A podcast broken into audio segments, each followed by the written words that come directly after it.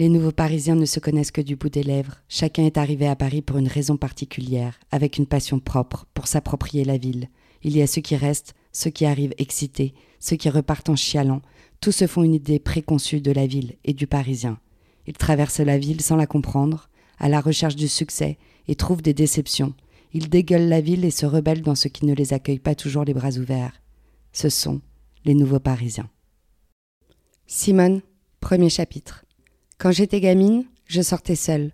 J'allais à la boulangerie du bout de la rue, qui était comme coincée là par erreur, entre deux escaliers, dans une sorte de soubassement. Je n'avais même pas besoin de faire l'effort de traverser. Je venais une fois par jour, pendant le week-end, avec mes petites économies, pour passer le temps, pour manger un truc sur mon lit en attendant, et systématiquement je regardais ces micro-poussières dans la pièce, danser et s'évanouir au gré du temps. J'aimais être seule.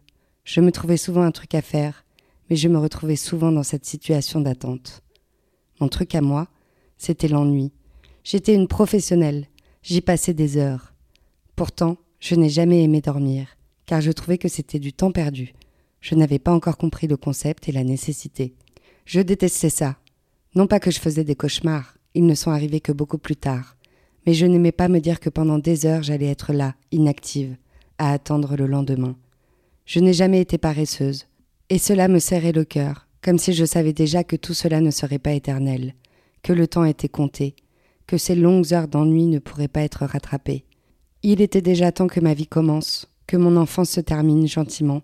Je n'avais pas encore le cœur révolutionnaire, je n'avais pas encore l'énergie et la colère de l'adolescence, je n'avais que ce qu'on m'avait apporté. Il y avait trop de temps dans une journée. J'attendais que les choses importantes commencent, alors que je savais que Paris bouillonnait, que la ville ne m'attendait pas pour vibrer, et moi j'étais là, condamnée à l'intérieur, que le temps a été long, l'ennui le plus total à regarder au travers de mes cils, les petits traits parfois blancs, parfois jaunes de la lumière qui passait par les petits trous du volet roulant. Mon enfance a été interminable. Je ne sais pas où sont les autres. Je ne sais pas s'il fait vraiment beau derrière ce volet. J'ai loupé le premier wagon de ma vie. Je ne me souviens de rien. Que reste-t-il de mon enfance? Un sentiment de douceur un peu aigre, où les joies venaient bomber mes coups au cœur. Car mes parents ont fait le maximum. Ils ont tout donné, ils ont tout fait, et on pourrait presque dire qu'ils ont tout raté. Ma mère est née ici, mon père vient du Sénégal. Ils se sont rencontrés lors d'un stage de théâtre pas loin de chez moi, et ils ne se sont plus jamais quittés jusqu'à ce que j'arrive. Et puis, comme beaucoup de familles, ce déséquilibre a été tellement important qu'avec mon passage, j'ai tout cassé. Enfin, c'est ce que je crois, car ce n'est pas ce qu'ils me disent. Mais à quoi bon le résultat est le même J'ai juste attendu longtemps pour comprendre à quel point cette situation était merdique, et qu'en même temps cette situation était affreusement banale, banale à faire peur. Puis j'ai eu deux pierres à terre parisiens, une chance. Le début de la semaine, j'étais chez mon père, et là, à la fin de la semaine, j'étais chez ma mère. Et ça, les 54 semaines de l'année. Comme un tourbillon, à chaque jour son ambiance, ses permissions, ses musiques, ses saveurs. Depuis, je n'ai jamais été ancrée dans le calendrier. Mes proches me le font souvent remarquer. Je ne sais jamais situer un souvenir dans un calendrier. Impossible pour moi de dire l'année, le mois. La seule chose dont je suis capable, c'est de donner une saison, une température, un état heureux ou contrarié, des ressentis en somme. Ce n'est pas que je n'y attache pas d'importance, mais c'est que ma vie a toujours été un long présent, Entrecoupé de beaucoup d'ennuis à regarder le ciel, à froncer mes yeux face au soleil. L'ennui m'a forgé. Toute mon enfance, je remplissais des cahiers pour préparer l'avenir. Je faisais des listes, des listes de choses que je ferais lorsque j'aurais ma vie à moi. Je n'avais que ces mots-là en tête grandir, autonomie, indépendance. Je rêvais d'avoir ma propre voiture, mes clés, sans même figurer d'avoir mon propre appartement d'ailleurs. Je rêvais de ne plus rien devoir à personne. J'avais toujours une petite mélancolie qui m'enlaçait, ainsi je préférais m'éloigner et m'amuser seule, la plupart du temps. Je passais des heures à m'imaginer à de grandes fêtes, à des terrasses de café, à prendre le métro seul, à me balader la nuit à Paris. Je passais mon temps à rêvasser à autre chose, à une autre vie, à un élan. Je me suis attachée à Marge car finalement elle a eu la même enfance que moi. Elle aussi a passé sa vie à s'ennuyer en attendant que Paris la prenne, que Paris l'accueille, que Paris s'occupe de son destin. On s'est croisés au café, un joli café du vingtième où j'aime venir travailler, car il se passe toujours un truc dans ce café. On rigole avec les mamies, on plaisante avec les serveurs, tout le monde est là, bienveillant. Chacun vient profiter de la vivacité des autres. Marge était souvent là le midi. Je crois qu'elle bossait pas très loin, ou qu'elle vivait pas très loin. Mais de clope en clope, on s'est mis à papoter. Elle a de l'ambition, elle a l'air confiante, et moi à côté tout me fait trembler. J'ai peur de tout, et elle, elle débarque pour tout bouffer. À tous les coups, elle va y arriver. Elle a l'air d'avoir plein de projets, elle porte ses fringues qu'elle confectionne la nuit, que je trouve plutôt cool. D'ailleurs, elle doit me faire une jupe en cuir. Elle veut la fendre sur la cuisse droite. Mais je ne suis pas sûre que je serais vraiment à l'aise de porter ça. J'aime pas me balader à poil à Paris. Même un bout de peau. Il y aura forcément un lourdeau pour me faire peur, pour vouloir y glisser sa main. Je ne pourrai pas prendre le métro. D'ailleurs, plus ça va et plus je marche. Je n'aime pas être enfermée. Sait-on jamais. Au moins, dehors, on peut courir. Je ne sais pas si elle aura le temps de me confectionner ça. C'est un vrai truc, la mode. Faut sentir le monde, faut sentir le futur. Et moi, je suis plutôt à la ramasse. Je ne suis pas connectée, je suis pas à la mode. Il y en a qui ont le talent de vivre dans les tendances du futur, mais pour comprendre le futur, il faut se connaître soi-même. Et avant ça, il faut du temps pour devenir soi. Il faut de l'ennui, il faut un temps immense. Il faut repenser les choses plusieurs fois pour devenir soi. Il nous faut cette chance pour évoluer. Il faut du temps pour devenir soi. Et ça, je ne l'avais pas encore compris. Petite, j'allais déjà au théâtre, j'allais au cinéma, j'allais dans les quartiers cachés de Paris avec mon père, puis avec ma mère. Je retenais pas le nom des rues, juste des endroits, des cafés au coin. J'aurais pu aller à la Sorbonne ou au 104 les yeux fermés, et ça peu importe le lieu de départ. J'ai toujours aimé lire, mais je ne savais pas faire grand chose de mes dix doigts. Pas très habile. Mon truc depuis toujours, c'est l'émotion. Je ne prenais vraiment vie que lorsque j'étais sur scène, même en amateur. C'est mon truc depuis toujours. De pleurer sur commande, de danser, de prendre l'espace, de catcher la caméra. C'est à peu près tout ce que je savais faire. Alors je prenais le caméscope de mon père pour me filmer pendant des heures. La joie, la surprise, la colère. Je mettais les films de maman en pause pour capter l'émotion, pour répéter, pour copier, pour devenir quelqu'un comme au cinéma. Et puis je me suis vue vieillir, braver les lois parentales, passer mes nuits face à la tour Eiffel dans des apparts qui n'étaient pas les miens, à grandir dans une grande illusion, à faire du fracas, à taper plus fort pour ressentir quelque chose, pour me dire qu'il y a vraiment quelque chose qui m'attend dehors. Car quand on est actrice, on ne fait pas grand-chose de ses journées. On prend des cours de théâtre au début et puis quand l'école se termine, on est seul face à nous-mêmes. On passe des castings, pas mal de castings, pendant des heures, et on n'est pas souvent rappelé.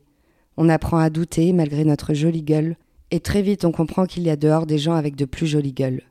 Alors on travaille, jour et nuit, sur des projets que personne n'attend. C'est peut-être ça la force du travail, réaliser des choses, des projets, des scènes que personne n'attend. Tiens, il y a Can't de Rick Wade qui tourne dans mes enceintes. Je ne peux pas m'empêcher de bouger mes hanches. Alors, en attendant, je prends beaucoup de place, J'adore entrer dans un lieu que je ne connais pas et me l'approprier, envoûter les gens, toucher les murs, comme si tout devait m'appartenir, comme on fait chez soi. Parce qu'à force de ne pas pouvoir jouer sur des planches, Paris est devenu mon théâtre. C'est le complexe des gens qui n'ont rien. Moi, quand je fouille mes plus précieux souvenirs, ils sont attachés à des émotions trop fortes pour mon aorte. Ils sont toujours un peu grisâtres, car ils sont attachés à la nuit.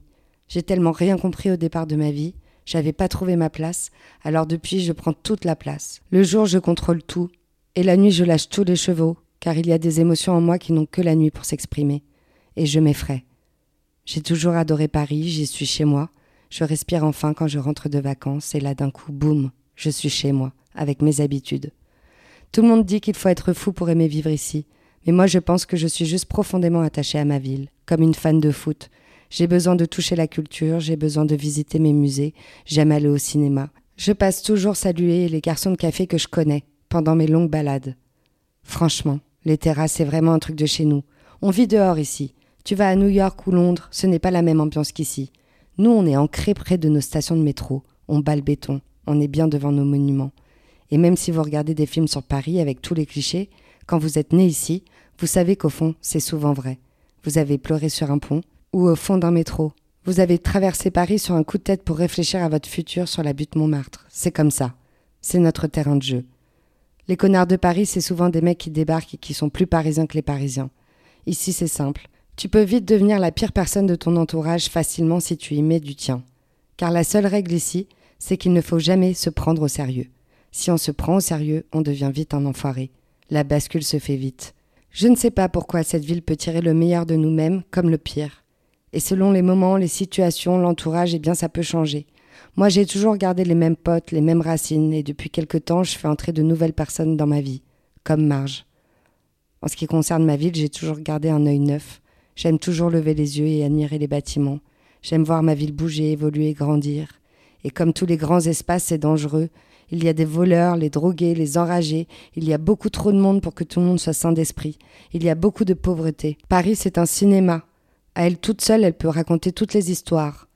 Les romances comme les trahisons, elle peut tout faire. Dans le cinéma Truffaut, le tout Paris a l'air plus simple. L'air y est profondément plus frais, ça se sent, et on entend battre les souliers sur le pavé.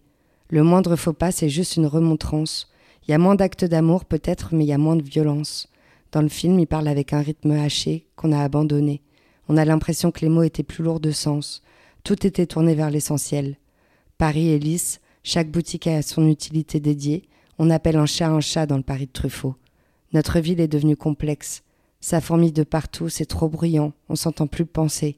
On a juste l'instinct d'avancer plus vite. Et on aime se réfugier dans nos petits appartes au dernier étage avec le plancher qui grince. Au moins ça, ça, ça n'a pas changé. J'ai croisé Marge l'autre jour vers Belleville. À une période, elle passait chez moi de temps en temps, mais je ne sais pas pourquoi elle a cessé de venir. Peut-être qu'elle est gênée car elle n'a pas le temps de faire la jupe, mais moi je m'en fous un peu de la jupe. Il faudrait que je lui dise à l'occasion. Merci d'avoir écouté un épisode de l'œuvre sonore Les Nouveaux Parisiens. Je suis Audrey Gauthier, l'auteur de cette fiction, et je suis ravie de pouvoir partager avec vous mon amour de Paris la nuit, des émotions et de l'amitié. J'espère que la suite vous plaira et que vous vous retrouverez un peu dans les personnages. Peut-être que vous aussi, vous êtes les nouveaux Parisiens. Bref, merci et vivement la suite.